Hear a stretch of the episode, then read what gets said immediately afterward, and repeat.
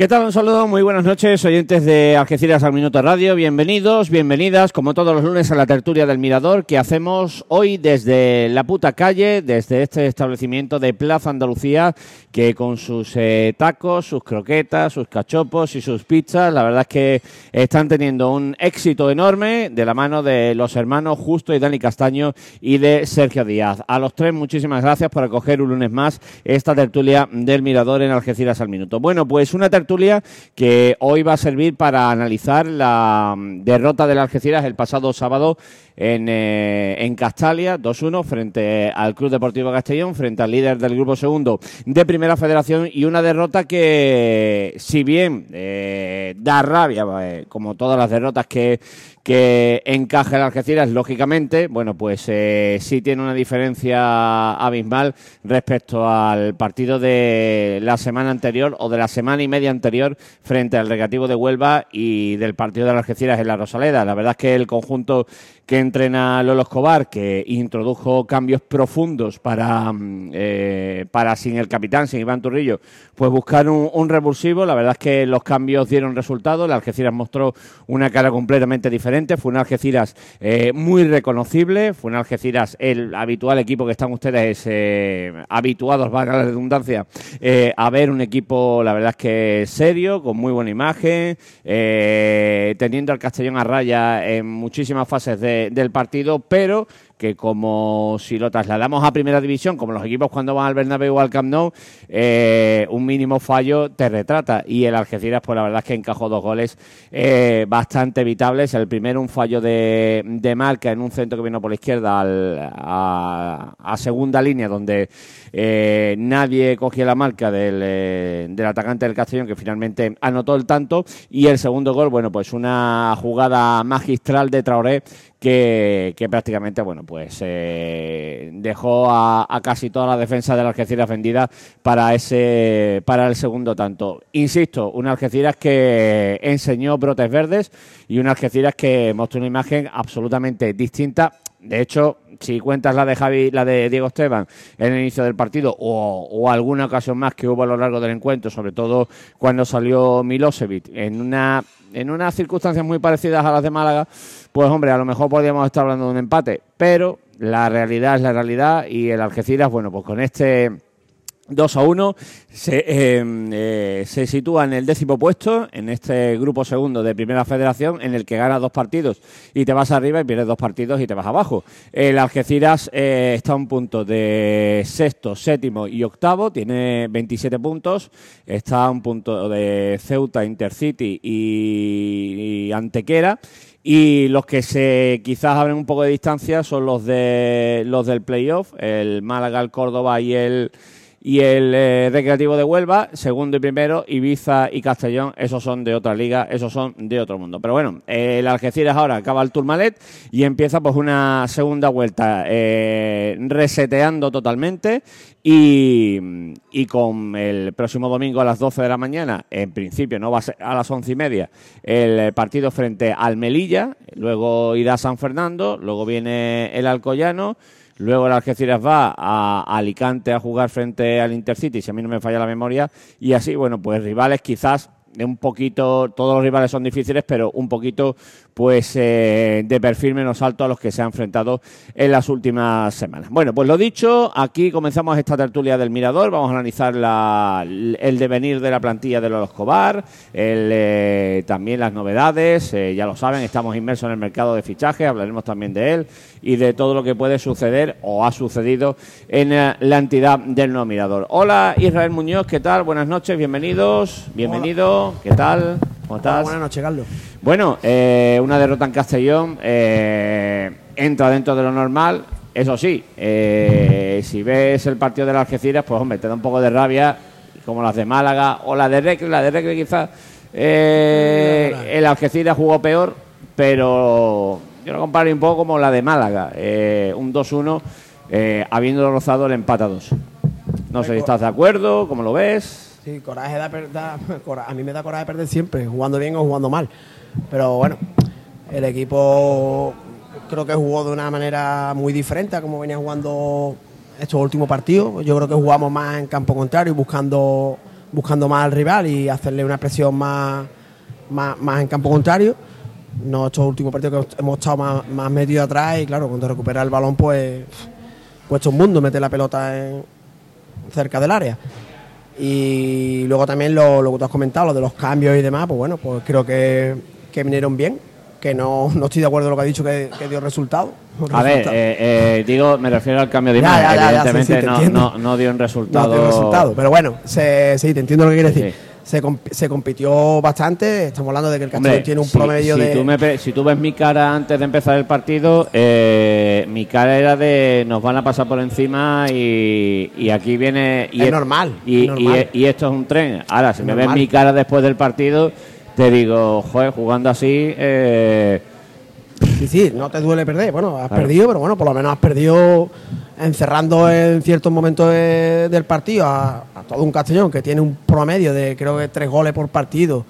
De que, Sí, sí, de tres goles en casa y de hecho eh, compañeros nos comentaban que el Algeciras, eh, si no uno de los que más, o sea, si no el que más, eh, nos decían que el que mejor eh, más batalla ha plantado, el que ha tenido las posibilidades de al menos arrancar un empate allí y el Sí, que lo que pasa que es como decía yo la retransmisión es consuelo de tontos. Eh, Bueno, eso es así. de eh. claro. Eso lo digo por ahí por Twitter, que los aficionados y. Vamos, de hecho el Castellón acabó pidiendo la hora, eh, eso es una realidad. Sí, sí, pero bueno, que nada, se perdió y bueno, es lo que hemos estado hablando. Se, se compitió, los cambios, creo que la verdad que a mí no me sor- bueno, no es que sorprendiera, sino que creo que acertó en, en, en salió algunos bien, jugadores. salió bien, salió bien. Sí, sí, en algunos jugadores que al final le metió más físico, salió gente con ganas, gente que con ganas de reivindicarse, la portería también sorprendió, pero porque nadie se esperaba tampoco el cambio de, de Lucho a, a Marcos Lavín, pero bueno, Marcos Lavín sacó tres o cuatro pelotas muy buenas y luego me encantó con los pies el saque que tiene.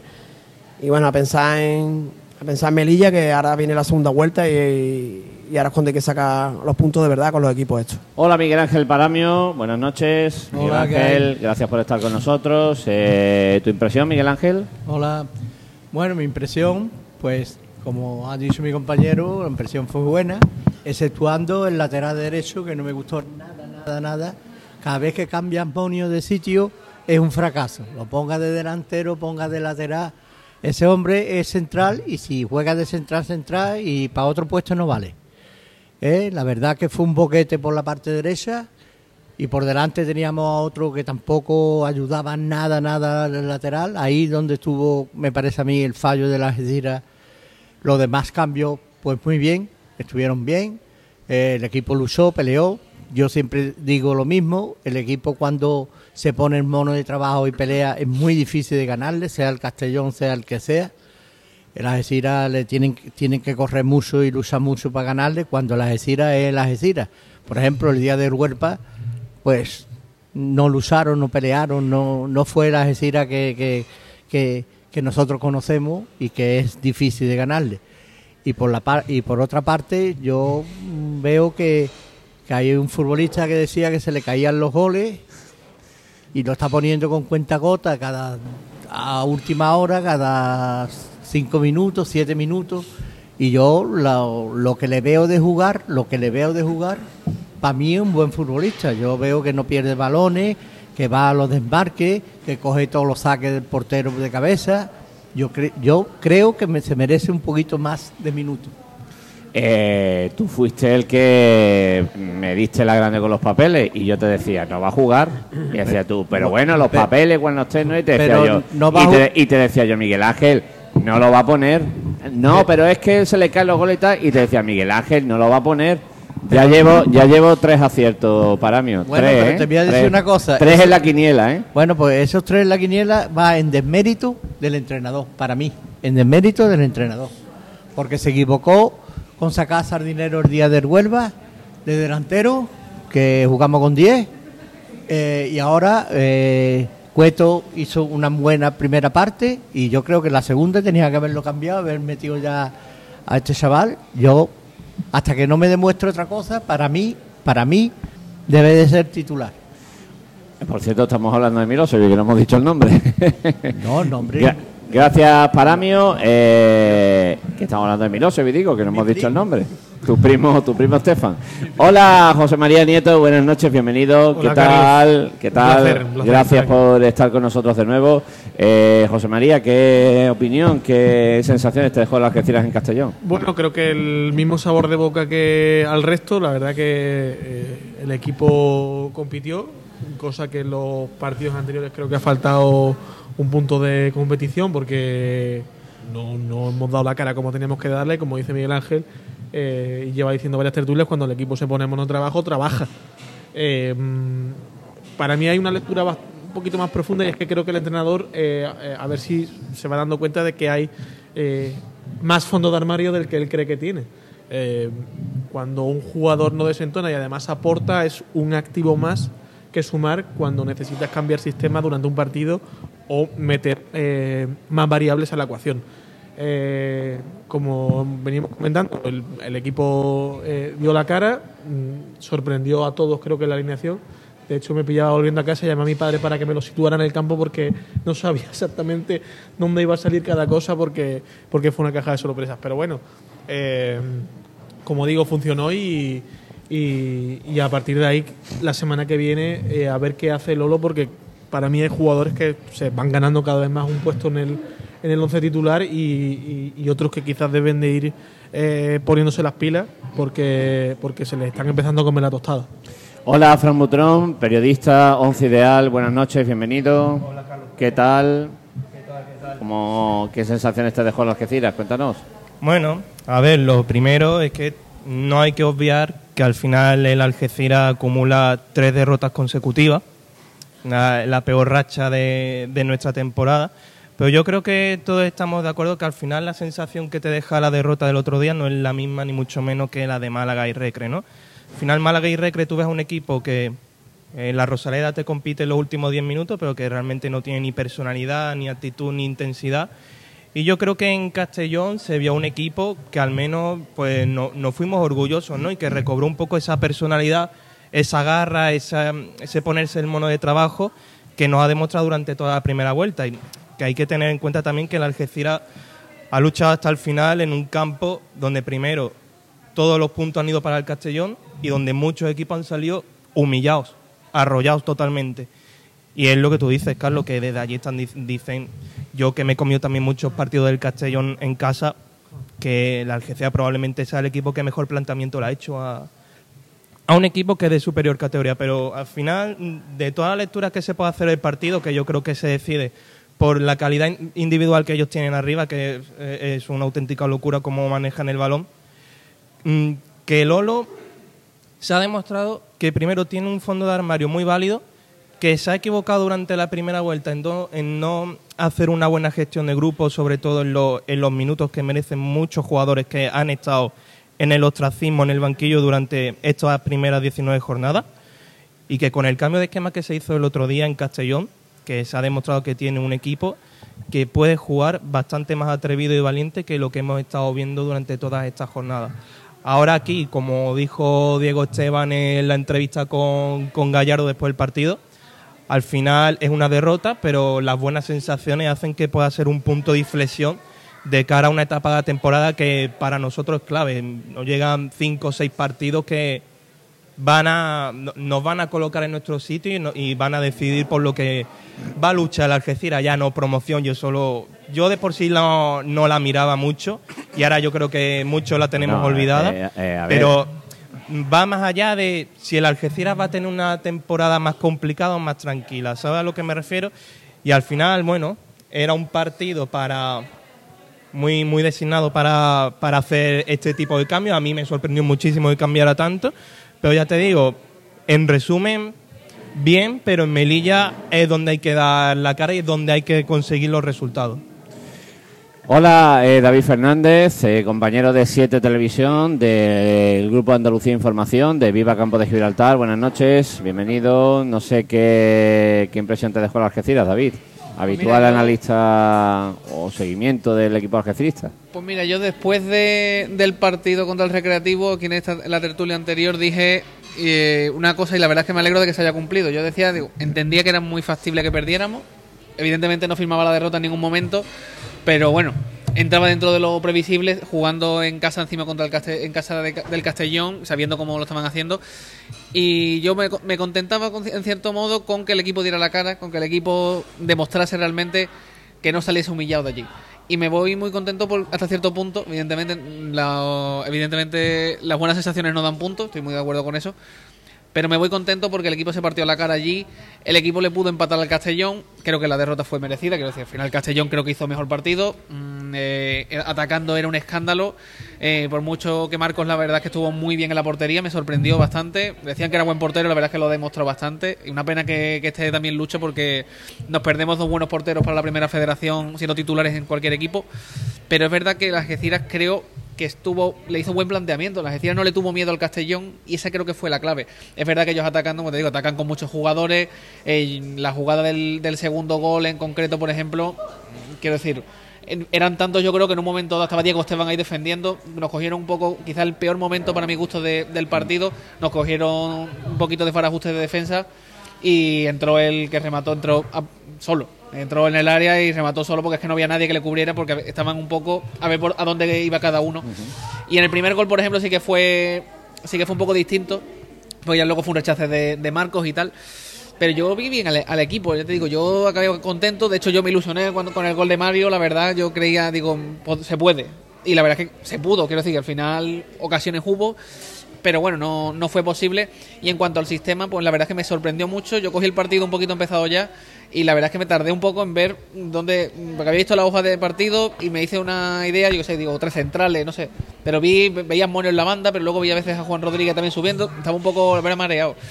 Pero me gustó, me gustó, eh, realmente. Creo, yo comparto con Miguel Ángel el hecho de que yo creo que no es lateral derecho, se lo tiene que hacer la idea, pero bueno, eh, el entrenador lo eh, confía mucho en él. Y bueno, la verdad es que me alegro también de que se diera un poquito lavado de cara. Creo que era el partido también para hacerlo.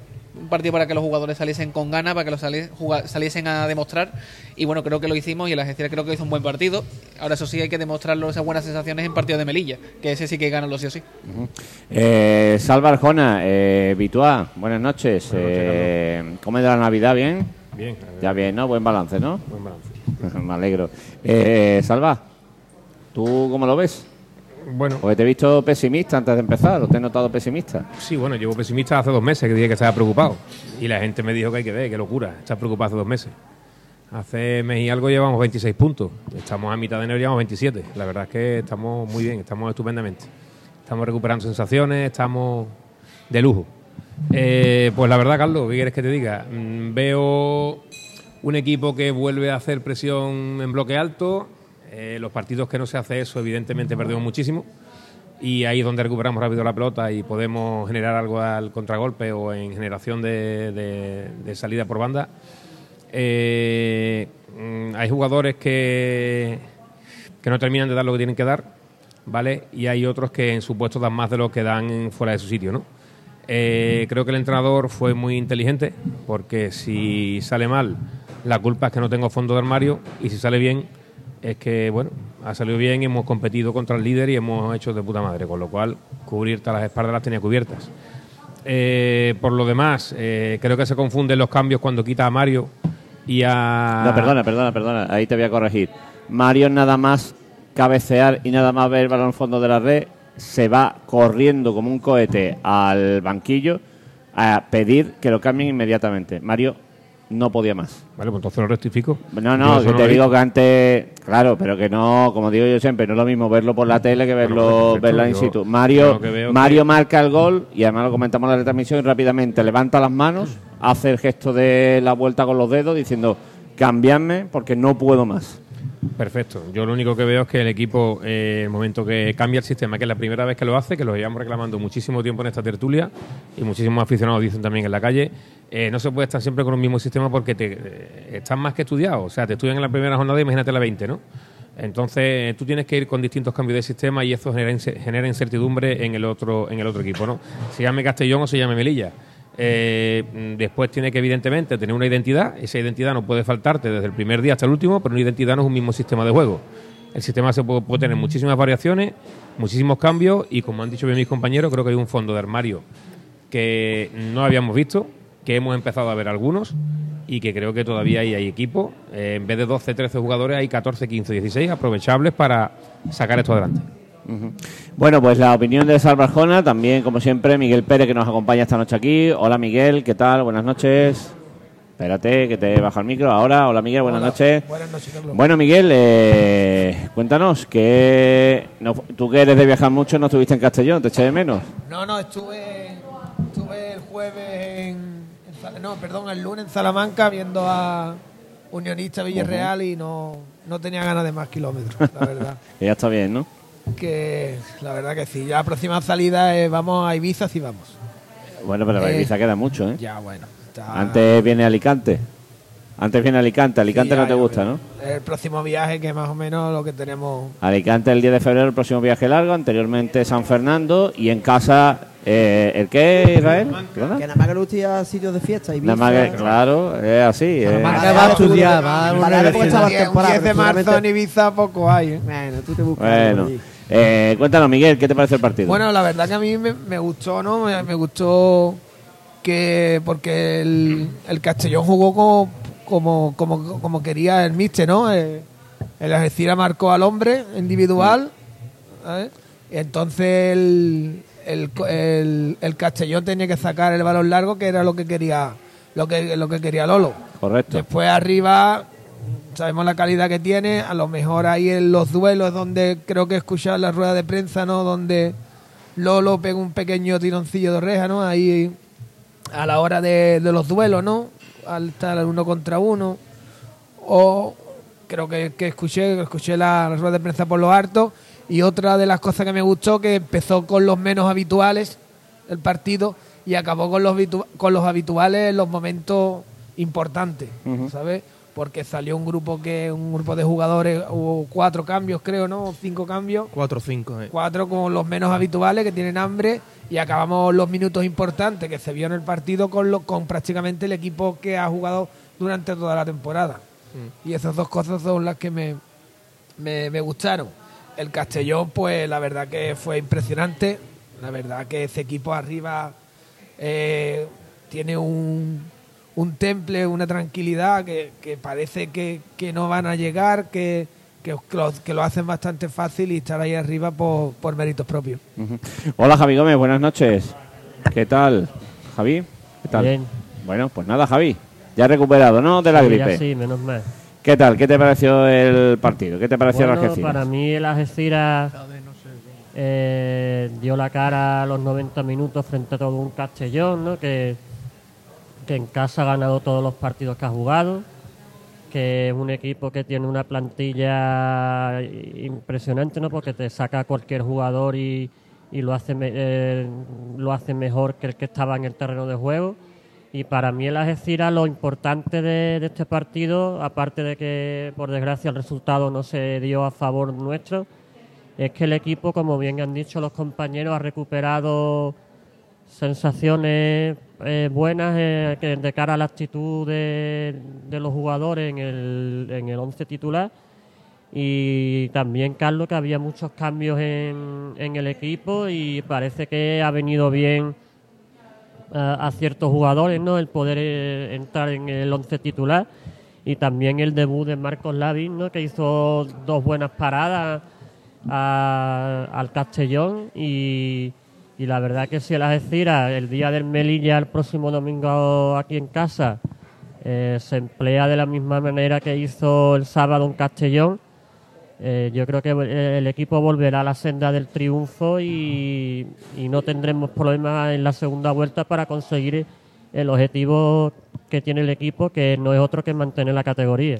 Bueno, pues con Javi Gómez, eh, con Israel Muñoz, Miguel Ángel Paramio, eh, Miguel Pérez, que lo ven por ahí recibiendo mensajes, eh, José Mari Nieto, David Fernández, Fran Butrón, Salva Arjona. Hacemos esta tertulia del Mirador en Algeciras al Minuto Radio, contándoles que, bueno, lo que sucedió en Castellón es lo que vinieron ensayando los Escobar y sus futbolistas durante toda la semana. Nada más llegar a Castellón, perdón, nada más llegar a Castalia eh, y lo pudimos ver in situ en la cabina de, desde la cabina en la que estábamos. eh, estábamos siguiendo la llegada de, del Algeciras. Bueno, pues se fue Lolo Escobar directamente. Primero hablar con Marcos Lavín eh, de manera eh, eh, individual para hacerle señales de- del saque en largo que es lo que quería sobre todo de Marcos Lavín, eh, saque en largo, pues un futbolista que juega muy bien con los pies. Lo del cambio de, de, Lucho García ya se venía barruntando desde hace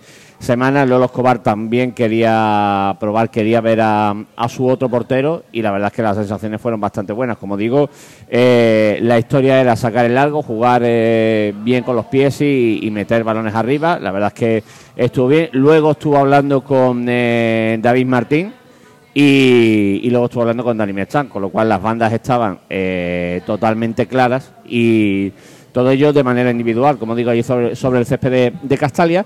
Y a partir de ahí, bueno, pues eh, Diego Esteban por dentro y el sacrificado señalado en este caso, Borja Fernández, que además cuando fue el segundo tercer cambio, no fue el primero, pues pues la verdad es que no le sentó muy bien, pero bueno, son cosas como cualquier futbolista que no le sienta bien que se ve titular y de pronto pues no, no lo es. A partir de ahí, el tema de marcaje al hombre, como ha dicho Miguel Pérez, eh, un marcaje al hombre muy férreo eh, durante todo el partido, que lo vinieron ensayando durante la semana, una presión bastante alta eh, y la verdad es que el Algeciras ahí lo hizo bastante bien.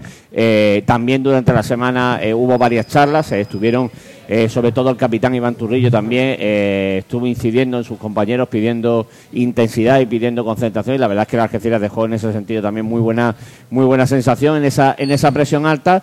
Y como digo, pues eh, el tema de Ammonio, que en ese marcaje al hombre, bueno, pues le, Lolo Escobar pensó que le podía dar bastante también buen resultado en el, en el lateral derecho ante un Roldán que ya la semana, la semana anterior frente al Recreativo de Huelva se había visto absolutamente desbordado. Hay que recordar que no estaba eh, Ángel López, que, que estaba lesionado, eh, y, bueno, pues ese es a grosso modo eh, fueron a grosso modo los cambios de, de una Algeciras, ah, además de, de, bueno de salir con Javi Cueta arriba, que la verdad es que el chaval, pese a no marcar, eh, eh, por lo menos desde viéndolo desde allí, la verdad es que hizo muy buen partido, eh, las cosas como son, el chaval trabajó de una manera muy buena y ya es el segundo partido en el que le va dando cancha. ¿Qué pasa? Pues que el próximo domingo, hombre, ni es el escenario ni es el rival, creo yo, para volver a hacer un marcaje, un marcaje hombre como el de Castellón. Eh, como habéis dicho, se abren alternativas, como le dijimos en la rueda de prensa post partido ahí en Castalia a Lolo Escobar, se abren alternativas porque eh, tiene jugadores para la causa. David Martín, que no venía estando bien, lleva dos partidos, el partido de Huelva y el partido de esta semana, que yo creo, el de la semana pasada, que estuvo bastante bien. Tienes a Dani Merchan, que se te está colando como titular en el 11. Tienes a, tiene a Javi Cueto, que yo creo que se está reivindicando con minutos, creo yo, bajo mi punto de vista. Y como digo, pues tienes otra forma de jugar y tienes otros jugadores para incorporar. A partir de ahí, vamos a ver durante la semana y vamos a ver qué va a pasar en el partido de, de Melilla. Eh, les comento rápidamente el tema de fichajes. Eh, la situación ahora mismo poco ha variado desde la última vez que, estuvimos hablando de ello, en la tertulia anterior. El tema de fichajes ahora mismo eh, depende exclusivamente de que salgan dos futbolistas más. Ya la propiedad se lo ha comunicado a la dirección deportiva que para que haya incorporaciones, y habrá que ver qué incorporaciones, mínimo y, y es taxativo y obligatorio es que salgan dos futbolistas más. Si no salen dos futbolistas más, como digo, son las 10 y 42 de, de hoy lunes. A lo mejor mañana pasa otra cosa. Como les digo siempre, esto es fútbol y aquí pues de un día para otro, de un minuto a otro cambian las cosas. Pero ahora mismo la decisión es que si no salen dos futbolistas, aquí no va a venir absolutamente nadie. Tal cual se lo estoy contando y tal cual lo está trabajando la, la dirección deportiva. Nombres, tienen como 510 nombres para hacer 27 equipos más. Eh, decisiones firmes, todavía no se ha tomado ninguna. Esa es la realidad. Tema Leiva, pues el tema Leiva eh, está no ha variado, o bueno, ha variado un poco en el sentido negativo, para como lo pueden ver muchos aficionados, respecto a, a la última tertulia en la que les hablamos del tema. El chico eh, ha vuelto a transmitir que quiere venir sí o sí, de la manera que sea, sacrificando todo lo que haga falta, pero que quiere, quiere volver, quiere reivindicarse aquí en el Algeciras y quiere recuperar sensaciones en el, en el Algeciras y el Algeciras no lo acaba de ver claro, esa es la realidad. Eh, porque eh, no saben si el entrenador finalmente lo va a poner, porque es un chico que es de Algeciras y, y a lo mejor el hecho de que no juegue pues puede provocar un cisma entre grada y entrenador, porque el chico viene de estar dos años sin jugar. Eh, bueno, todo lo que le comentamos en la última tertulia, que está sobre la mesa, los, eh, si los inputs que nos llegan, eh, es que el chico no va a venir, se lo digo realmente. Pero el tema no está ni cerrado ni zanjado. De aquí al 31 de enero puede pasar cualquier cosa, el chico puede venir, el chico sigue insistiendo, eh, a- va a hacer todos los sacrificios habidos y por haber que haga falta, ya se lo ha transmitido de nuevo al club y hasta ahí les puedo contar. El tema está en el aire y sobre todo en el aire porque, insisto, vuelvo a repetir, para que venga alguien, aquí mínimo dos futbolistas más tienen que salir. Eso es una, eso es eh, tasativo por parte de la propiedad y asumido por parte de la dirección deportiva. La realidad, insisto, del mercado de fichajes a 15 de enero a las 10 y 44 de la noche. Mañana, pues no sabemos qué, qué va a suceder. Y el tema Leiva, vuelvo a repetir, eh, el chico quiere venir sí o sí de la manera que sea. Eh, su entorno más directo, pues creen que a lo mejor estando fuera, eh, fogueándose un poco más, fuera de Algeciras, lejos de Algeciras, pues el chico puede crecer más y el chico quiere venir como sea, sacrificando lo que haga falta. Y el Algeciras sigue sin verlo claro. Hasta ahí les puedo contar. Esa es la realidad. No hay nada descartado, no hay nada firme, pero los inputs nos llevan a pensar que, que está más lejos que cerca. ¿Cuáles, son ¿Vosotros, vosotros habláis? ¿Cuáles serían esos dos nombres que ahora mismo, bueno, no sabrán los nombres, bueno, pues no hay que cuatro, ser, no, hay que ser, no hay que ser detective. Eh, Ángel López, Marino Illescas, que sigue sin contar nada el entrenador con él. Eh, luego está el tema de. César Benavides, está el tema de Mario Fernández, eh, estaba el tema de Javi Cueto, pero Javi Cueto, eh, mm, yo creo que la situación, el entrenador está haciendo, está haciendo que varíe. Eh, son cuatro o cinco nombres que mañana, dentro de cinco minutos, dentro de cinco horas o dentro de cinco días, pues se pueden, pueden te puedes encontrar con una nota de- del club diciendo que salen o no pueden o se pueden encontrar sin nada. Ahora mismo, insisto, todas las posibilidades, todos los escenarios están abiertos y sobre todo que hay que encontrar mercado. El mercado se está moviendo, el mercado ahora mismo se está moviendo muy lentamente. que tiene sentido lo que estás diciendo porque si los tres futbolistas que han salido es que no- han tenido cero minutos, ahora mismo el, el club, pienso, en mi opinión, ¿eh?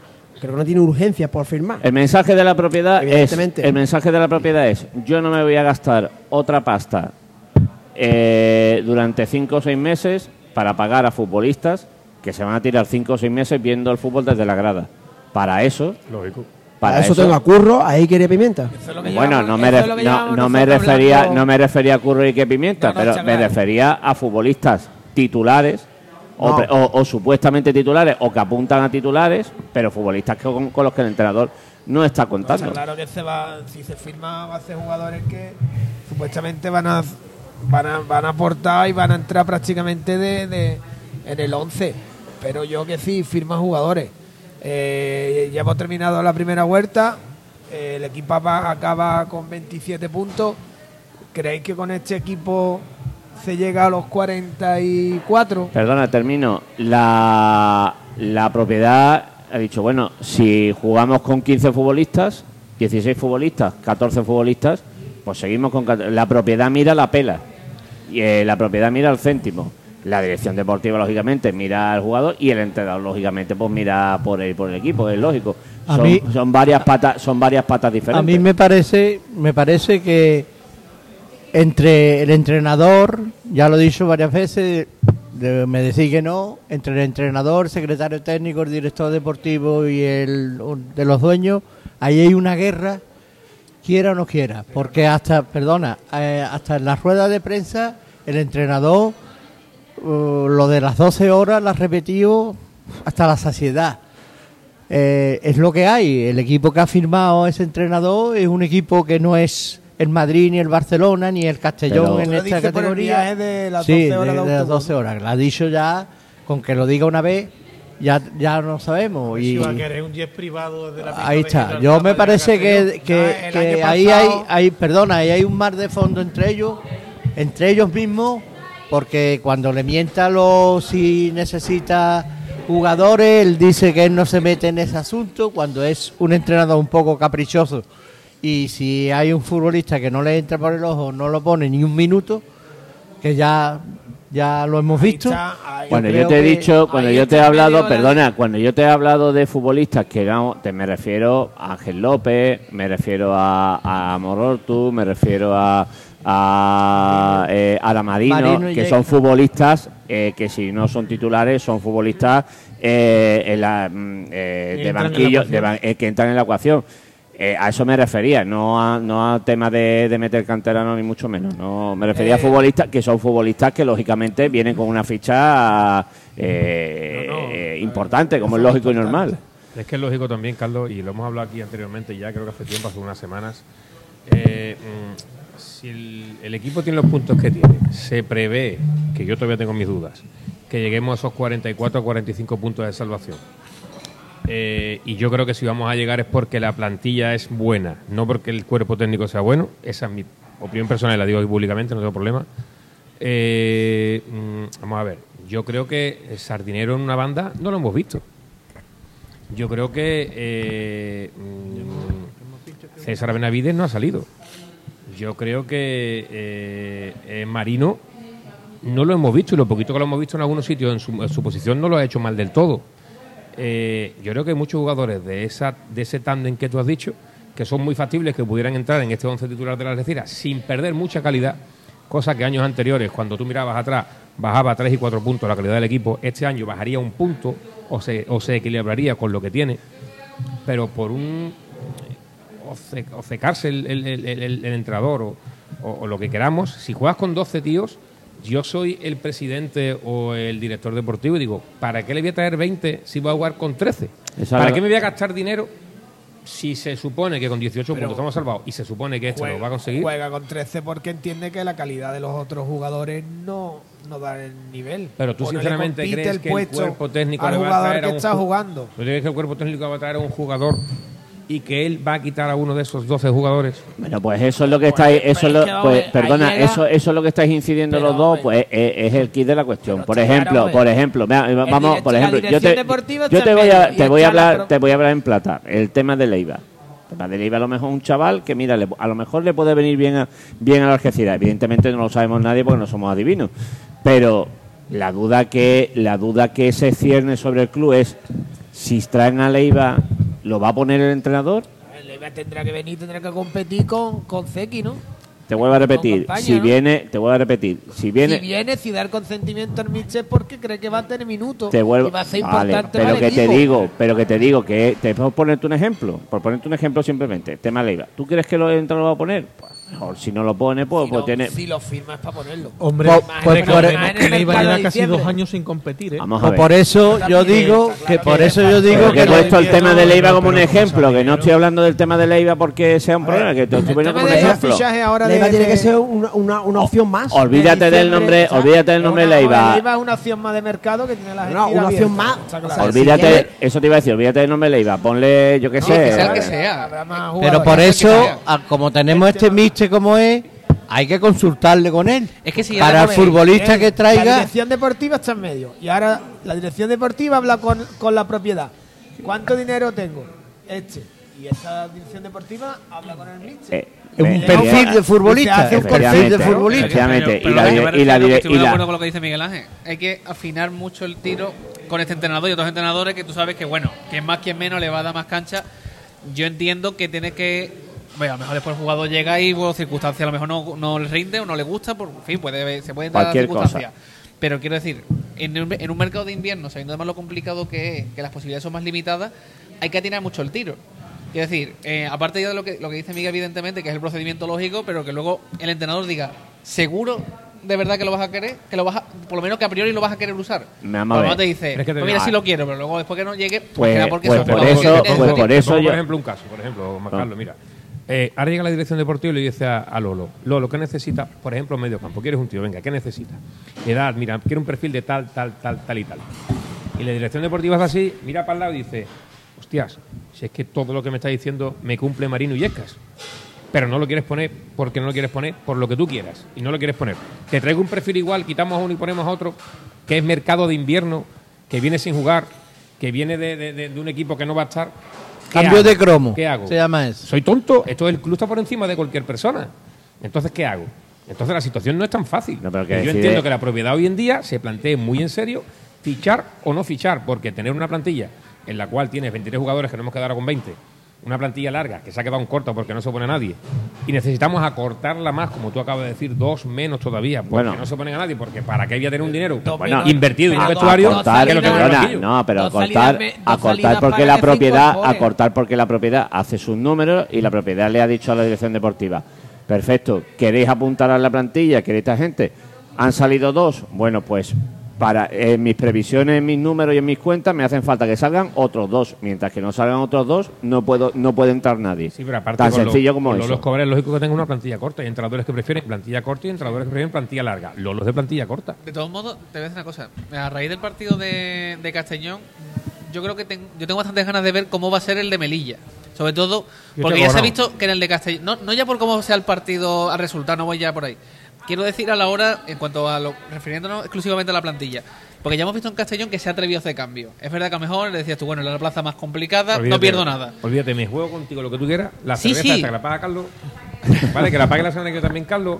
A que vuelven a jugar los 11 que jugaban antes de Yo, Castellón. yo creo que también. ¿eh? Yo creo que también. Pero de todos modos, yo creo que también. Pero por el perfil de, de equipo que viene. Sí, pero me refiero, no pero quiero decir, me refiero a si puede, de- si puede ser, eh, no digo a lo mejor que a lo mejor de la alineación juegan los mismos 11 de siempre y no pasa nada, pero si a lo mejor a partir de este partido próximo puede ser una oportunidad de que empiece a abrir un poco las miras con, el- con otros jugadores, es decir, que Xavi Cueto no entre en los últimos cinco minutos, Es que- o Milosevic, por ejemplo, que hemos hablado, que ha hablado Miguel Ángel Es antes, que, yo qué sé, Marino, por ejemplo, no juegue cinco minutos, que Ángel López si se recupera no juegue cinco minutos, a eso es lo que yo Marino, me refiero. Marino, ya te digo yo que ahora Que no mismo está el entrenador. Es. Quiero decir que si entrenador vemos otros jugadores eh, con que Marino poquito está, a poco con Marino está ahora mismo que- revirado y a Marino ya te digo yo que no lo va a poner. Que el mayor cambio que va a hacer será meter a Cueto por Sardinero y si acaso y, Y Marco Dios lo quiera, sienta a Zeki y meta en todo caso a David Martín. Porque Eh, está mereciendo un No banquillo. A David Martín lo mete cuando necesita un casi un doble lateral y David Martín en vez de utilizarlo de extremo lo utiliza como un doble lateral igual que Adri Merchan.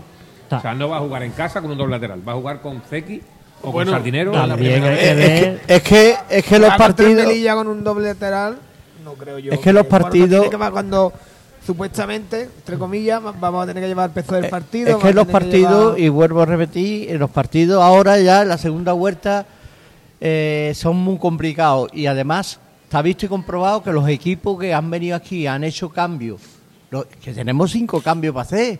Es que podemos mejorar el equipo o por lo menos cambiar el equipo de algo que esté fallando. Tenemos cinco cambios. Es que no me he aprovechado los cinco cambios.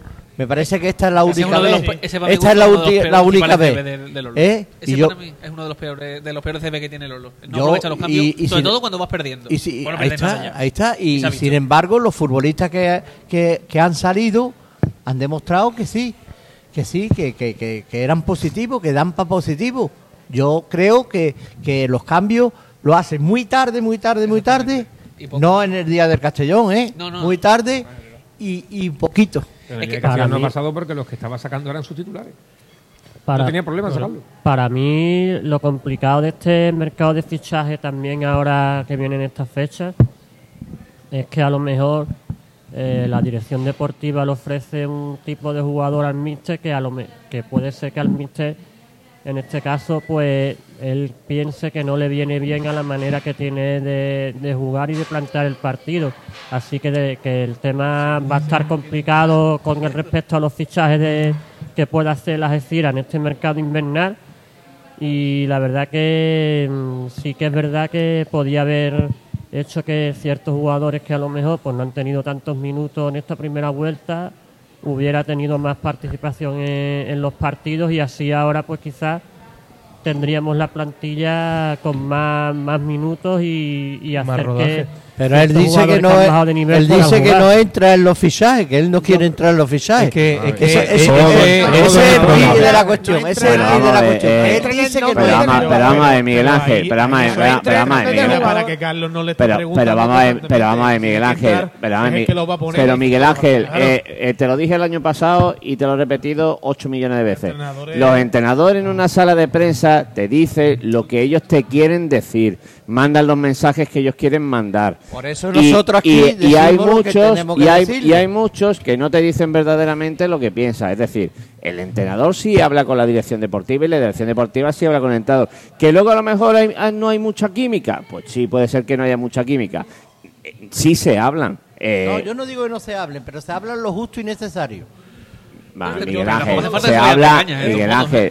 Yo, Miguel- sí, yo sí pienso que Miguel el entrenador, Ángel. cuando termine su entrenamiento, se sentará con Miguel Ángel, el entrenador y los, y los directores deportivos sí hablan. Sí hablan. Que luego se caigan más Como si no simpáticos, menos simpáticos. Miguel Ángel, Mira, hazme yo- caso, hazme perdona, caso. perdona, yo al principio Dime. he visto los entrenamientos y terminaban los partidos y iban casi juntos y hablando. Y después últimamente en los entrenamientos veo que se, Figuera y Miguel León cuando están se va mucho antes y Miguel no Ángel, coincide con el entrenador. Ángel, se hablan. Y, y perdona, y luego y luego y, lue- y luego y luego también eh, la rueda de prensa tú dices que dice lo que él quiere decir pues cuando le interesó decir las es 12 lógico. horas las 12 horas las repitió 24.000 veces ¿eh? Lleva razón. 24.000 veces los de las 12 horas y ya Ahí te digo razón. que ha fichado en el Algeciras que no ha fichado en el Madrid ni en el Barcelona De ni nada de acuerdo, pero que los entrenadores, que yo no te estoy hablando de Lolo Escobar, te estoy hablando en general, te estoy diciendo que los entrenadores en las ruedas de prensa, como yo el año pasado repetía con Salva toda la semana, te dicen lo que quieren, escu- lo que mm, mm, lo que quieren que se sepa, es decir, no te dicen realmente lo que piensan, te dicen el, el, eh, Todos no. algunos sí, unos son muy transparentes no. y otros son menos transparentes, pero cada uno acuerdo utiliza utiliza utiliza las ruedas de prensa. Además, el entrenador, si le interesa que, te, que, que tú sepas lo de las 12 horas del autobús, pues te lo repite en 700 ruedas de prensa. Igualmente, a lo mejor, pues ca- cada uno juega su, cada uno hace su juego. Es decir, los directores deportivos, el entrenador, la propiedad, la propiedad, lógicamente, habrá cosas que te cuente que no, que te vende una moto o que no quiera, no te las quiera, o te diga verdades a medias, y habrá cosas que le interese que sí te diga. Pero que esto, esto es así, este, es- este es el juego del fútbol. Te dice lo de las 12 horas para cubrirse las espaldas por si te sale un mal partido. También es verdad. Si te sale un mal partido, le puede aca- achacar a la dirección deportiva que el equipo, en vez de irse Pero- concentrado pero- dos días antes, se va la, mi- No, la no. mañana Pero anterior. Lolo entonces- Escobar salía entonces eso hay con de ventaja, cualquier ¿no? circunstancia de Castellón. Claro. Se salvaba con las 12 horas. Claro. Se salvaba Con la alimentación equipo, con la alineación que ha sacado. Pero entonces va con ventaja siempre, ¿no? sistema, se salvaba Claro, con todo. Va con pero que- ventaja. Claro, Pues da pa- justificación. dos barajas una para ganar y otra para no perder Pero, Yo pero creo que, yo que creo no, que no hoy- puso ninguna excusa por el tema del, del viaje ni tampoco que no puso ninguna excusa cambiarle la pero, pila pero, pero, vamos a ver, pero Miguel. Ángel, pero, pero Miguel Ángel, que le, pero, pero, pero vamos a ver, Miguel Ángel, pero Miguel Ángel, que el entrenador no se ha negado a viajar, ni el entrenador ha entrado a disgusto en el autobús, ni el entrenador es... Tú yo sabes vi- también yo- lo que pasa, que las ruedas de prensa va muy poca prensa. Ah, vale, perdona. También va muy poca prensa, Vale, muy vale, poca. y tú lo sabes, tú ¿Y precisamente lo sabes. y qué tiene que ver eso, Miguel No, Ángel? pues sí, tiene Ah, que ver. haya más porque, prensa, va- Perdona, porque lo que, por ejemplo, si estás tú solo, hay dos nada más, no se te ocurre a lo mejor algunas preguntas que si hubiera cinco o seis, como en Málaga, que había 17, que no sé por qué hay tanta prensa en Málaga, eh, Hombre, de Algeciras, ¿eh? Prensa de de Algeciras. distintos ¿En tipos de Málaga? ciudad, No, prensa, perdona. Málaga? prensa de Algeciras. ¿En Málaga? No prensa de Málaga. ¿En Málaga? Prensa de Algeciras. Fácil. ¿Pensaba Algeciras en Málaga? ¿Eh? Viajar. ¿Pensaba Algeciras en Málaga? Prensa de Algeciras en Málaga. Pensaba Algeciras en Málaga, Alberto Espinosa y yo, no hubo nadie más. No, Sí, mira, habla allí- al micro. A mí no me gusta dar nombre, pero allí hubo cinco o seis. Ah, yo te estoy diciendo en la sala de prensa. Yo no sé quién se acredita para Rosaleda o no, porque no. prensas de Algeciras que fueron a cubrir ese partido. Pues no lo sé. Mira, Pero aquí yo me hay uno. la sala de prensa porque Bueno, en la excursión. bueno, por ya ejemplo, está. si no Pero, pero, Pero bueno, de verdad, pero eso es un tema. Eso es que un tema no, es que en. Castellón no hay nadie. Castellón está tú. Punto. Sí. ¿Y se ha acabado? Miguel Ángel, ese no es un Eso- tema, te eso- puedo pero- asegurar yo que no es un tema de voluntad solo. Pero, Porque a mí Miguel me, gusta- me encantaría estar paseándome por todos los campos de España, pero no tengo una empresa que me lo pague. Bueno, Igual que me tengo, le pasa ya, a muchos compañeros ya, de la ya, prensa ya, que no van a las ruedas de prensa, ni a las Pero, previas, ni a las post, porque no les da tiempo. Porque yo lo sé de primera mano, porque además yo, a mí me ha pasado también. Entonces quiero decir, y después te digo una cosa. bueno. Y te digo una cosa. Sí, sí, Difiero de eso. Pero Miguel Ángel. te puedo ¿tú hablar desde la experiencia propia. Y después te digo más. Y Carlos lo sabe porque Carlos se ha chupado un montón de, de convocatorias, muchas más que yo, ah, que llevo menos tiempo. Que luego vas a otras ruedas de prensa de otros temas y la gente tampoco pregunta. O sea que el hecho de. La cantidad de gente no siempre No estoy de acuerdo, pero vamos. Pero Sí, te lo digo, lo digo desde rueda de prensa. Y Carlos lo sabe porque no me- Carlos está no muchas no me, no me, Yo creo que no me, no ha- mi- creo que fue la rueda de prensa del, no me acuerdo qué partido fue, era un equipo puntero también, no me acuerdo. Y ahora mismo creo que, no sé si fue el, creo que fue el, el día del Córdoba. Allí el día del Córdoba entraron 15.000. ¿Tú sabes quién fue el único que preguntó? Yo.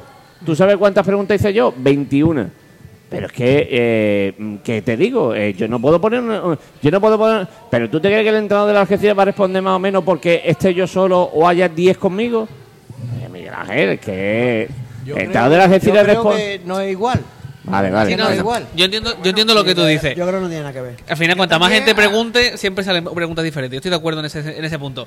Pero que más allá de que, evidentemente, se pueden sacar más cosas, la gana. las cosas no siempre son t- Y va, tan y va- fáciles, por va a seguir Ojalá. llevándose a su terreno las cosas. Sí, evidentemente. pero o sea, que los no te entrenadores a de la- te puede decir algo porque se, se le escape algo, pero no más. Pero que los entrenadores de las ruedas de prensa, como pasaba con Iván Ania, que te decía yo, no dice lo que piensa. Te decía Miguel, no dice lo que piensa, no dice lo que piensa. Y en la última rueda de prensa le metí yo los dedos y le dije, entrenador, el entrenador, diga usted ya lo que piensa. Y dijo lo que piensa, lo que pensaba. Y lo que pensaba, pues ya ver la rajada que se pegó. Tanto que ya no entrena las Algeciras. Pero bueno, que es que no- nos vamos, nos vamos por los cerros de Úbeda. Bueno, lo, impo- lo importante ahora es hablar de Melilla, que nos jugamos muchísimo, que- muchísimo en Que por Melilla. cierto, eh, un detalle, eh, en la búsqueda de refuerzos, eh, la Algeciras eh, o la dirección de considera prioritario un lateral derecho, un eh, lo diré, un lateral extremo. derecho, un extremo y un delantero. Eso es ahora mismo, derecho? esos son, no lo sé, no lo sé, un, extremo. No me, no me preguntes porque no, lo, no sé si es izquierdo o derecho, Lo pero que digo, este lo puedes pasar al centro algún día, algún día. Yo lo hubiera pasado hace dice 20 días, hace veces 20 que, años, pero... que le gusta tanto Diego Esteban en la derecha. Con lo que aporta se llama por el centro. Yo hago, yo hago una, una suposición, ¿vale? A ver que me respondéis siendo el dueño del club. Si vosotros todos sois el dueño del club, o los oyentes son el dueño del club, y se gana en Melilla, se gana en Melilla, y pongamos se puntúa o se gana en San Fernando, con 31 o 33 puntos, que yo creo que este año la salvación está con 43. Porque lo que los puntos de más tienen por arriba, también los tienen de menos por abajo, con lo cual con 43 está salvado cualquier equipo este año. Eh, con lo que queda de temporada, siendo vosotros propiedad, ¿creéis que invertiríais un dinero en quedar en mitad de tabla, porque no se va a subir ni se va a llegar a liguilla con los equipos que hay arriba, y perder ese dinero de el inversión que el año viene. que viene? ¿Cómo está la situación? Igual. El problema es que dinero. Por eso, pregun- pero pregunto, ¿invertiríais algo de Mira, dinero? yo no- No. Mira, yo te me voy, a poner, voy a poner un ejemplo, te- perdona, te voy a poner un ejemplo. con 27 Tú, mira, ¿Tú has visto la Almería cómo está? La Almería, ¿tú crees que ahora mismo es mm, decir, bueno, vamos a tirar la casa por la ventana, ¿para qué? Pues prefiero guardar eh, eh, este dinero y bueno, lo tengo para el año que viene. Pues eso es lo con que la incertidumbre, Claro. y con la incertidumbre de ¿qué la categoría. objetivo? Que veremos a ver qué pasa el año que viene con la categoría. Bueno, eso es que de que- eso se ha hablado poco. Pero la, ya- o sea, no es que esta carretera- la categoría es una ruina, es que es, que es, es un que, es cementerio que- de no, que, no es que sea una ruina, es que es una ruina. es que, es que es más que una ruina. O sea, es- estás o sea, si te quedan 10 puntos, Por eso Por te- cierto. no, que enero te quedan 10 puntos por conseguir, Mira, dices, Salva. por muy malo que seamos, por muy Totalmente. malo, es que los de abajo son muy malos. Salva. Es que hay 5 o 6 equipos abajo muy malos. Totalmente. Y Yo que no lugar- este año no va a haber otro Ceuta. Que la 43 gente se puntos, olvide. 43 puntos está salvado. Entonces dice 10 puntos. Invierto X No. miles Mira, de yo en el planteamiento, alguien, poniéndome nadie. en el O- lugar. o tengo equipo para mantener. Yo no lo El haría. año que viene me guste más o menos la plantilla del entrenador. No, yo lo lo que haría. le da para salvarse. Yo también. ¿Y el de yo qué haría? Bastante. ¿Tú qué harías? Guardarte Tú date cuenta. Yo lo poquito que me haga Uno. Falta. Teniendo en cuenta que tampoco hay mucho. ¿Qué dinero va a guardar? muy afinado. El ¿Qué entrenador. dinero va a guardar? También. Aparte- hay. También que... ¿Qué dinero va a guardar? Lo que vas a hacer es cambiar esta- Cromo, por cromo, cromo. Claro, ta- Y que el presupuesto no, no varíe. también... Si se puede recortar presupuesto saliendo dos jugadores y llegando a un acuerdo, pues Si sale salen de la propiedad. dos, ya está. La propiedad. Vamos a ver, es que tú calculas, salido como tres. dice lo de la ¿Y salen tema, dos más? ¿qué haría la propiedad? Pues la propiedad tiene 27 puntos, sabe que le quedan unos, Unos 10, 15, así. 17 puntos. Entiende Seis estudia, partidos, con seis estudio con la partidos estamos que tiene, nos llega. Contando con la victoria pues de. Melilla, Granada. Ya, ya, ya con la Y, y no se va a complicar la vida al equipo. Cuidado que si Hay que perdemos con el Pronto, Melilla, eh, va la si calculadora, con eh. el Melilla, la semana siguiente tenemos fichaje. También te lo digo. Claro, es que Pero vamos a esperar un poco. Yo espero un poco. yo es que la urgencia de firmar, bueno, pues Ahora mismo no, para mí no. Hay que Pero es que- reconstruir. Con lo que ha salido, ¿eh? Con, lo- con los tres que han salido, para mí ahora mismo no hay urgencia de por firmar. Que venir ya tres jugadores. A ver, verdad Eh, que hay alguna posición que tú dices, vale, que hace falta reforzar, pero es que ahora estamos viendo chavales que no estaban jugando y que ahora están empezando a jugar. Eso Que al que fin y al cabo, que al fin y al cabo, entre muchas comillas, son, son refuerzos que el entrenador se ha dado cuenta de que existen y de que valen. Y yo no sé, por ejemplo, que ahora estamos viendo jugadores que no hemos visto antes y que a lo mejor, a lo mejor, a lo mejor no. ¿Qué a lo hace mejor- falta? Yo, yo creo que hace falta un extremo derecho como el También, Comer, por ejemplo. Yo Yo voy a También ver los La partidos del lástima, Tudelano, la que se ha lesionado Pimienta en el momento. Y- Y- Rodrigo. y- Por exacto, ejemplo, clave. y Rodrigo, Rodrigo por ejemplo. Sanz. Voy a seguirlo a ver cómo juegan, por lo menos chavales, para saberlo. Escúchame, la, la lástima es que se ha, se ha lesionado en el momento clave Pimienta. Pimienta, me hubiera gustado haberlo visto estos dos partidos por la banda, a ver lo que, lo, que- a dónde hubiera podido llegar. También hay que que tener en cuenta que dependiendo de, de si vas a traer jugadores que sean para mejorar la plantilla, si merecería la pena de traer más jugadores ahora en este mercado de invierno, o si no, si ve que no va a mejorarlo, mm, no te Es gastes que- el dinero. Es que con lo que yo estoy escuchando aquí, lo que escucho en la calle, es que creo que la afición cree que hay plantilla para salvarse. Yo creo que plantilla para hay, pero salvarse sí. Hombre, ahora mismo lo ha demostrado, ¿no? Tiene 27 puntos. ¿no? Plantilla. Si hay algo de duda, que- es en otro tipo de cosas, pero plantilla hemos creo que terminado tenemos. la- est- hemos terminado la primera Bueno, yo, vuelta. yo coincido No, perfectamente yo con creo lo que coincidimos todos, ¿no? Yo un creo que extremo sí, que- sí. Yo creo que la tranquilidad este año de la afición es más por decir, tenemos plantilla, porque hemos visto años anteriores que hemos Eh, estado plantilla, Pero la- la afición lo que quiere es ese puntito más, plantilla, plantilla, ahí apuntar la plantilla es, es darle un plus más de garantía. Eh, plantilla, plan- plantilla, Plantilla- plantilla, la ver, plantilla eh, buena. Yo Yo creo que la sensación Salva- Salva, es que que- plantilla hay, ¿no? En plan, lo que tenemos mejores, peores rachas, mejor, peor planteamiento, pero yo creo que plantilla. La gente tiene claro que tienes plantilla para estar donde estás ahora, que Pero- es en mitad de tabla Claro, de una manera yo tranquila. Salva, Salva lo que se refiere es a ver si eh, nos estamos creyendo que si hacemos pim pam pam y, y traemos tres cuatro refuerzos, Entramos en playoff. ah, ahí está. No, y entonces, no va, lo- ni de coña. Salva lo que se refiere es, bueno, pues yo creo que con lo que tenemos y un poquito más nos da, claramente nos da la, la, la Ni, permanencia. vamos- no ni- pasar ni- ni- ni tenemos planteamiento de bajar, ni vamos a meternos en liguilla, vamos a ser sinceros. Claro, tú, tú intentas llegar lo más rápido a los 40, 42 puntos, 43 y después ya. Creo que a ver, el la- objetivo. no, no. El es objetivo intuición, El ¿eh? objetivo Copa del- es lo que yo miraba más o menos. el fútbol llegar va a lo mucho a- pronto. Llegar a lo pronto a, lo- a salvarte y después, si quieres, intentar pelear por Copa del Co- Rey. Copa del Rey solo son los cinco- De todos modos, pero de todos modos, pero de los cinco primeros y si no hay filiales. Pero de todos modos, eso coge el pero José María, de todos modos, el Algeciras lo que está ahora mismo es lo que tiene la racha de derrotas que han tenido casi todos los equipos y que al Algeciras todavía no le había llegado. Lo que da más coraje es que si ves el partido de Málaga, el del Recre, pues, claro, con el 2-2 tal, pero y- o si ves el partido de a lo mejor de Castalia, pues tú, joder, es que algún punto más podías tener. Además Yo los- creo que el partido de Melilla, el partido de Melilla es, Melilla es clave, es muy clave. Este partido es clave, Eh, clave para de- saber lo que podemos hacer eh, en la liga. Es que Yo creo que de- Melilla es muy liga, clave, muy clave. Melilla y San Fernando, uno en uno, los dos de próximos. 0-0. No, y Alcoyano. Alcoyano, y Alcoyano, y Alcoyano y Alcoyano. ¿Cómo? Perdón. que acaba de terminar la, la primera vuelta, ¿no? Tenemos 27 puntos. Eh, si le damos una nota a las Eciras, ¿tú qué nota le darías? Un bien le 4? doy yo. No, no, no, un 4 no. Un notable. Un notable, un 7. 7. Bien. 7, 7 y medio. O un 5, ¿no? Porque estamos 10. No, ¿eh? no, un 5 no, un 7. Cinco no, hombre. un 7. Ahí Es, un- es una nota que yo creo que las Eciras. el Algeciras ha estado prácticamente toda la primera vuelta en playoff. Es decir, se ha, se ha, des- se ha Si te pones a desinflado. pensar de que supuestamente tenemos la- el presupuesto decimocuarto, 14, ¿no? 14. Y estamos al 10, pues evidentemente. El Algeciras tiene, el Algeciras tiene para plantilla y cuerpo técnico un millón largo. Y eso en esta categoría es es muy poco. muy poco dinero. Millón largo, Y con ese largo. millón, y con ese millón largo, venga, eh, te lo compro, largo, largo, venga, te lo compro. La con verdad, ese, no, no diga, no diga. la verdad que es Miguel, la, millón- verdad que, millón la verdad largo- que el es Miguel, presupuesto que tú lo sabes. La verdad- millón largo sigue siendo mitad la verdad baja, ¿eh? que es el Miguel. presupuesto. ¿Cuánto es? No, el presupuesto. El presupuesto puede tener dos kilos, dos kilos y pico. En, en multitud de- plantilla, en, en la plantilla. ¿En la plantilla? Un millón, de- un millón largo que no llega ni al millón y medio. O si llega al millón y O sea, medio, no lo acaricia. Miguel, el, el presupuesto de la Algeciras es un millón. la- Venga, te lo compro. Largo, largo. Pero es que eso en esta categoría, como dice Fran, no es nada, Miguel. Esa es la realidad. Monederito. Y con el, monederito. y con el, y con el monederito llega y con el monederito. se aumenta el presupuesto del año Sí, pasado. Miguel, pero está el cuerpo técnico incluido, amigo mío. Eh, que antes no estaba incluido.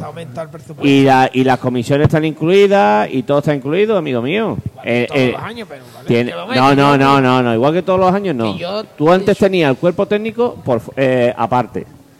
Y, eh, el cuerpo técnico. El presupuesto al final, ¿qué es? Un millón y me, Un millón, la, te compro el largo, largo, pero ya está. Deja de, ya no hay más largo. con dos largos, con, dos- con dos lar- a, a tres largos por desgracia no llegamos. Y esa, es y esa es la realidad. Yo creo que es un Muy presupuesto cortito, Miguel, muy cortito para esta categoría. para lo que genera la Algeciras Club de Fútbol. De la misma manera que es un pelotazo, Yo creo que de la misma que- manera que es un pelotazo tener a, tener a, a viernes a viernes de a viernes 12 4.533 abonados, pero para la categoría es una cifra muy pequeña y es la realidad. Para Algeciras es fantástico porque esto no ha pasado aquí en la vida, pero para, para los gastos que tú tienes que cubrir es muy poco dinero. Pues ahí están los viajes en autobús. Ahí están los viajes en autobús. No hay dinero. Viajes en autobús. Pero eso no hace falta asegurarse No, no. para darse cuenta. Para que no se quede el entrenador, viajes en autobús porque no hay dinero. Está claro que, joder, que no es cómodo ir a Castellón en autobús. Pero tampoco es cómodo los aficionados que van y se desplazan y al otro día tienen que trabajar a las 8 de la la mañana, mientras ellos no trabajan a las 8 de la mañana. Nada, nada, pero. Estos señores van en autobús a trabajar. Y, yo voy a Ibiza o a Castellón en coche porque quiero. Y es mi hobby ver a mi, al equipo de mi ciudad y voy Pero, porque yo quiero. vamos a ver, ¿cuándo se fue la ¿Entiendes, Algeciras no? a Castellón? Ellos se- Algeciras se eso- fue a Castellón el viernes. El viernes. Por Dios. A ver, claro que jugamos el sábado, jugamos el sábado. Se fue el Que viernes. voy yo a Almería y vengo con el camión y, y- y no ahí en el nada, tema del viaje no voy a entrar. También el viaje a Lógicamente es más Castellón es cómodo. que la combinación en Málaga, es un poco terrible. Es lo- más cómodo Málaga, Málaga Valencia o Sevilla Valencia. Bueno. y- pero Eh, en cuanto a, eh, bueno, en cuanto a, en cuanto a números, eh, hablando de los números y tal, bueno, pues eh, ya el boletín oficial del registro mercantil de España, el BORME, ha publicado eh, lo que ya le avanzamos aquí, que fue la, ampliación de capital, nueva ampliación de capital de Fútbol Coalition Iberia, que es la propietaria del Algeciras Club de Fútbol. Eh, nada, eh, ha sido un aumento de, de capital de 450.000 euros, eh, de 2.798.999,0 a 2.801.909 euros, con un incremento del 93.296,97%, de 450.000 euros que eh, en sí mm, eh, no es noticia. Les explico por qué no es noticia. Pues porque eh, mientras eh, las cifras bailen y los se hagan ingresos, etcétera, etcétera, pues lo que hace el Algeciras al fin y al cabo es ampliar su capital social. Habrá nuevos, eh, nuevas ampliaciones de capital social como las ha habido anteriormente. La última, el 24 de julio de 2023, que hubo una ampliación de capital social de 250.000 euros. En definitiva, se trata de poner las cuentas al día eh, con los ingresos que se están que se están realizando por parte de la de la propietaria. ¿Qué conlleva esto? ¿Qué objetivo tiene esto? Bueno, pues intentar llegar a mayo absolutamente limpios en cuanto al pago de los monumentos de plantilla, cuerpo técnico, personal, etcétera. Eh, la situación sigue siendo bastante complicada en la categoría, por no decirles extremadamente complicada. El club a día de hoy, como les dijimos, ya lo vieron hace unos días con esa esa publicación de la AFE de que el Intercity y el Fuenlabrada fueron los únicos equipos que son los únicos equipos que han tenido problemas en este en este mercado invernal de, de impagos. Pues como digo el equipo eh, o la propiedad satisfizo todas las todas las deudas todas las reclamaciones presentadas en Navidad y esos son pues una pila de denuncias que se han quitado encima y que ya no van a aparecer el verano que viene. Ahora el objetivo eh, se ha pagado enero ahora mismo está todo el mundo al día y, y el objetivo es llegar a mayo también al día. Queda febrero, marzo, abril y mayo, quedan cuatro meses que, bueno, que habrá que buscar el dinero debajo de las piedras como, como está haciendo hasta ahora mismo los propietarios, pero que no esto no es exclusivo de la Algeciras, como están haciendo todos los propietarios de buena parte de los clubes de esta es primera increíble- federación. Lo que es increíble, no sé, es opinión mía, que, el, que sea el Intercity uno de los equipos que esté en la palestra metida con el tema económico, con lo que se está pagando ahí. Es que me parece de vergüenza, ¿no? Pues esa es la realidad. Lo siento. Tengo opinión. El Recreativo tenía que haber desaparecido hace unos cuantos años y está ahí todavía. O sea, no, y y no vamos a inventar Y ahora mismo además del también ayuntamiento. Deportivo, sí que... Lamentable, ¿no? Lo, lo bueno de, de lo que ha dicho Carlos ahora del tema de, este de la ampliación de capital es que las Algeciras esperemos que al final de liga no tengamos problemas económicos y que deportivamente el equipo pues pueda seguir consolidándose en la categoría y a, no tener problemas como hemos tenido otros años, ¿no? Este mes eh, de enero le- el grueso del personal cobró creo el día 6 y el Algeciras de momento sigue estando al día. Pero insisto, eh, quedan cuatro meses y la competición está como está. Pero que esto no lo digo por el Algeciras, lo digo en general por todos los equipos. Hace dos, tres, cuatro días eh, leí en el AS la situación del Badajoz.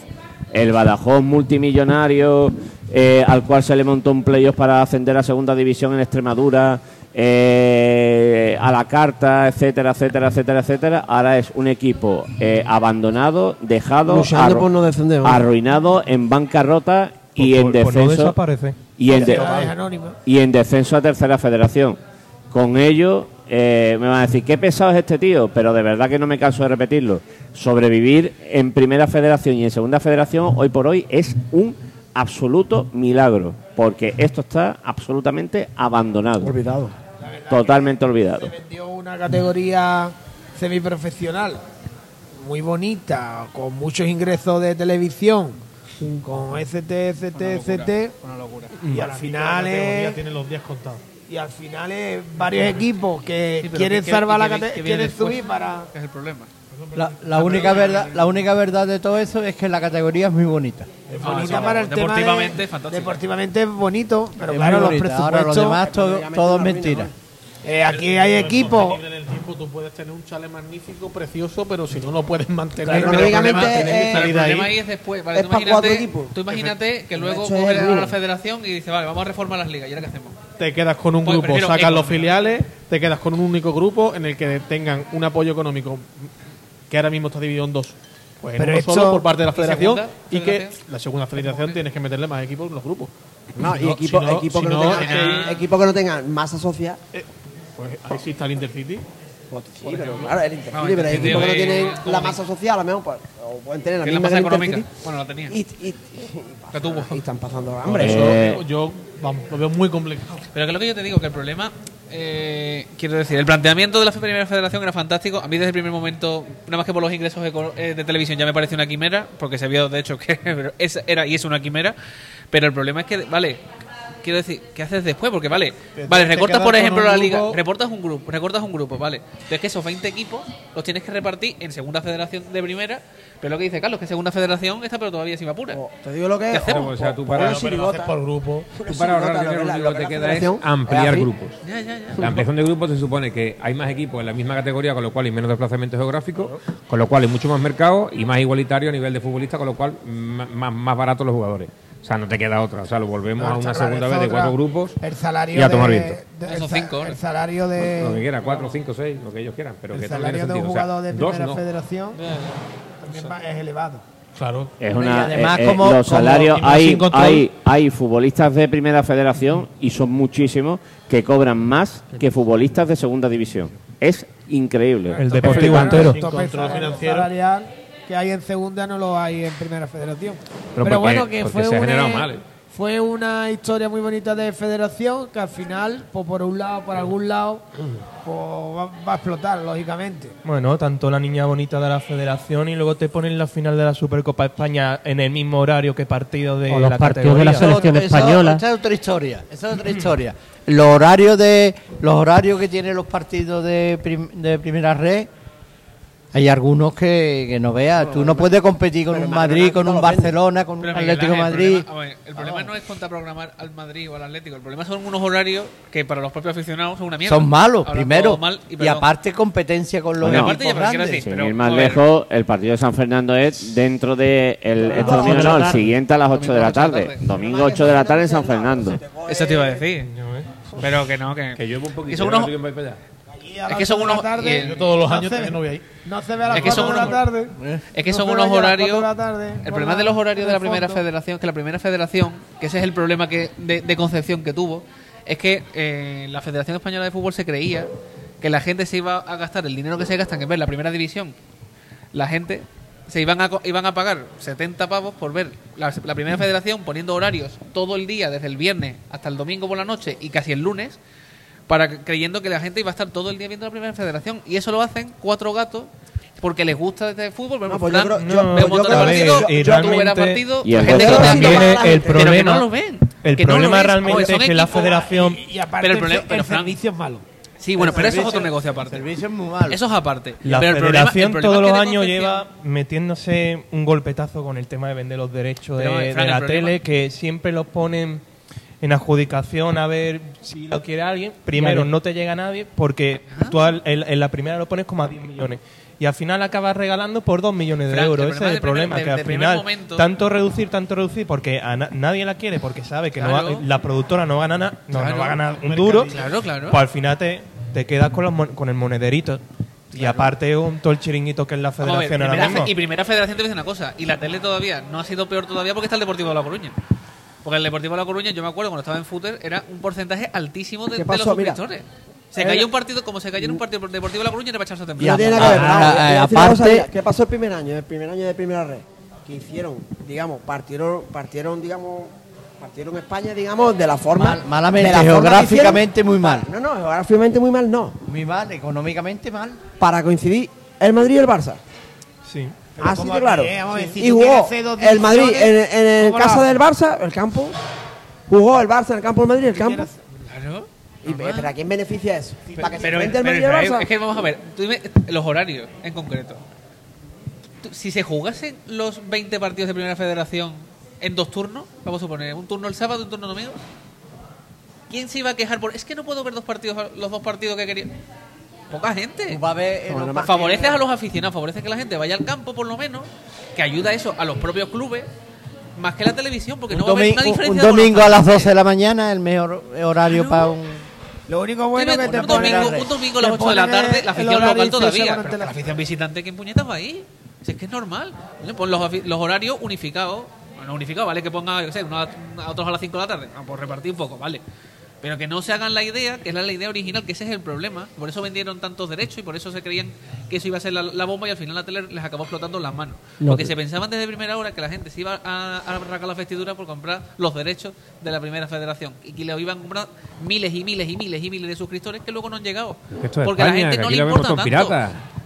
Pero aunque no sean ya piratas. eh, Si es que Salva, inventando una cosa que Salva, es que la mayoría de clubes no tienen. No, no es que sea caro para mi gusto ver la primera federación, pues son 70 euros o 60 una temporada entera. Oye, creo que me parece razonable de precio. Pero el problema es que no hay al minuto masa. Pero radio, no escucha- te cobra nada y lo puedes Escúchame, escuchar. Pero no hay masa, que es Pero escúchame, que está el Deportivo de La Coruña, es que aparte, es que, ya aparte no lo ves, se cortaba y se volvía a Pero que no cortarse y se volvía a pero si cortar. es que no estamos hablando ya ni de los cortes. El problema es que, aunque vaya bien, que ya evidentemente ganaría más suscriptores. Pero que no, hay, que no gente. lo mismo, vamos a que hacer la no misma hay- liga. Dime tú la balona, ¿cuántos suscriptores le aporta la primera igual, vamos a federación? la misma liga. Por lo menos vamos a pagar. El Recreativo Granada. entrado 12 horas de. Seis de puntos autobús. seguros. Es lo que nos gusta. Bueno, las 11 y 26 minutos y nada, aquí vamos a poner el punto final, ya lo hemos repasado como siempre, absolutamente todo y habrá que estar a la expectativa de lo que suceda en las próximas horas o días. Insisto, el mercado para el Algeciras es una opinión, se va a alargar y, y cualquier cosa puede suceder. Todos los escenarios están absolutamente abiertos y aquí se lo iremos contando. De momento, para la- de momento, ahora mismo hasta donde sabemos no hay absolutamente nada previsto ni de salidas ni de entradas. Eh, Israel, gracias amigo. A ti siempre, Carlos. Gracias Miguel Ángel. A ti, Carlos. Gracias José María, te esperamos, Placer, ¿eh? Carlos, tres puntos el domingo. Ojalá. Eh, Fran Butrón, muchas gracias, te leemos en el once ideal. Nada, a vosotros como siempre. Y a David Fernández lo leemos, si lo vemos, en 7 Televisión y en, y en Viva Campo de Gibraltar. Gracias, David. Muchas gracias, Carlos. Eh, Salva, muchas gracias. A Salva lo ven en Bitua, en el pasaje Ancha Convento, en ese pub de moda en eh, Algeciras. Bueno, pub, cafetería, tiene de todo. Ahí Subiendo se por está, detrás del senda también lo ve la gente. se está de escándalo. Oficiado. Sí, ¿no? Eh, Miguel Pérez, muchas gracias. Eh, venga, abrimos capítulo de apuntes. No, Algo nada, que... partido... partido... ¿Qué te pasa, Javi? Que no funciona. No, Sí, que funciona, que- te que escucho Butrón no lo ha perfectamente. dicho, ¿no? ¿El Que qué? Butrón no lo ha mencionado, ¿no? Ah, Butrón sí, lo mencionaba, no es ideal. Javi, es resfriado. Miguelito, ¿algo que apuntar? Nada, que partido importante el domingo con un Melilla que va que va bajo la clasificación, pero y que, tiene sancionado a su mejor jugador que es Dani García. Correcto.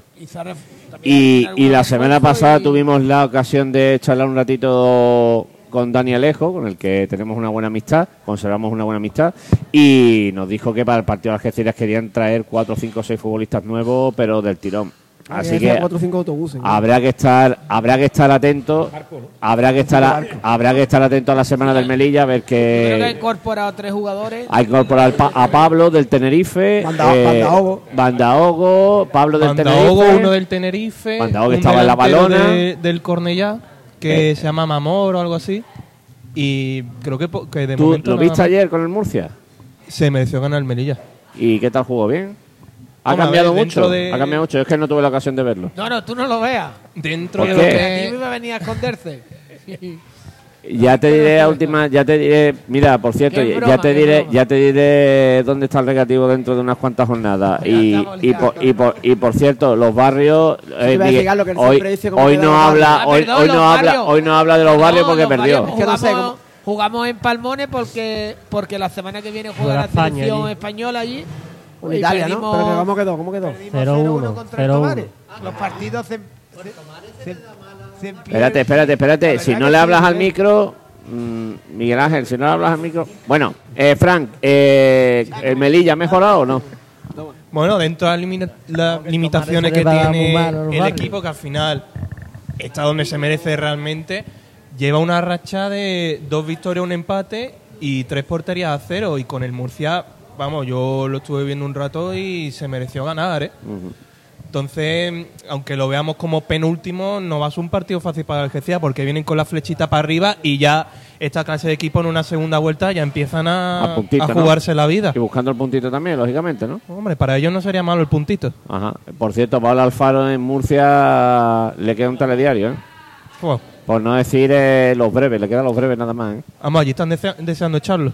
Eh, gracias, eh, Frank, gracias, Miguelito, gracias, Salva, Javier. A ti, Carlos, y lo que digo siempre, que el domingo vaya todo el mundo al estadio y ojalá saquemos Ah, por cierto, y el domingo que está previsto que se abra ya el nuevo, no sé si va a estar terminada la obra del todo, el nuevo Sport Bar que va a dirigir eh, Dani Becerra y, y que están ahí con la, no, eh, querían abrir el día del recreativo, no pudieron y quieren intentar abrir el día del Melilla están ahí deprisa y corriendo, ya tienen, ya tienen la marca patrocinadora que es Victoria, eh, la cerveza Victoria, que de esto entiende mucho Salva Arjona.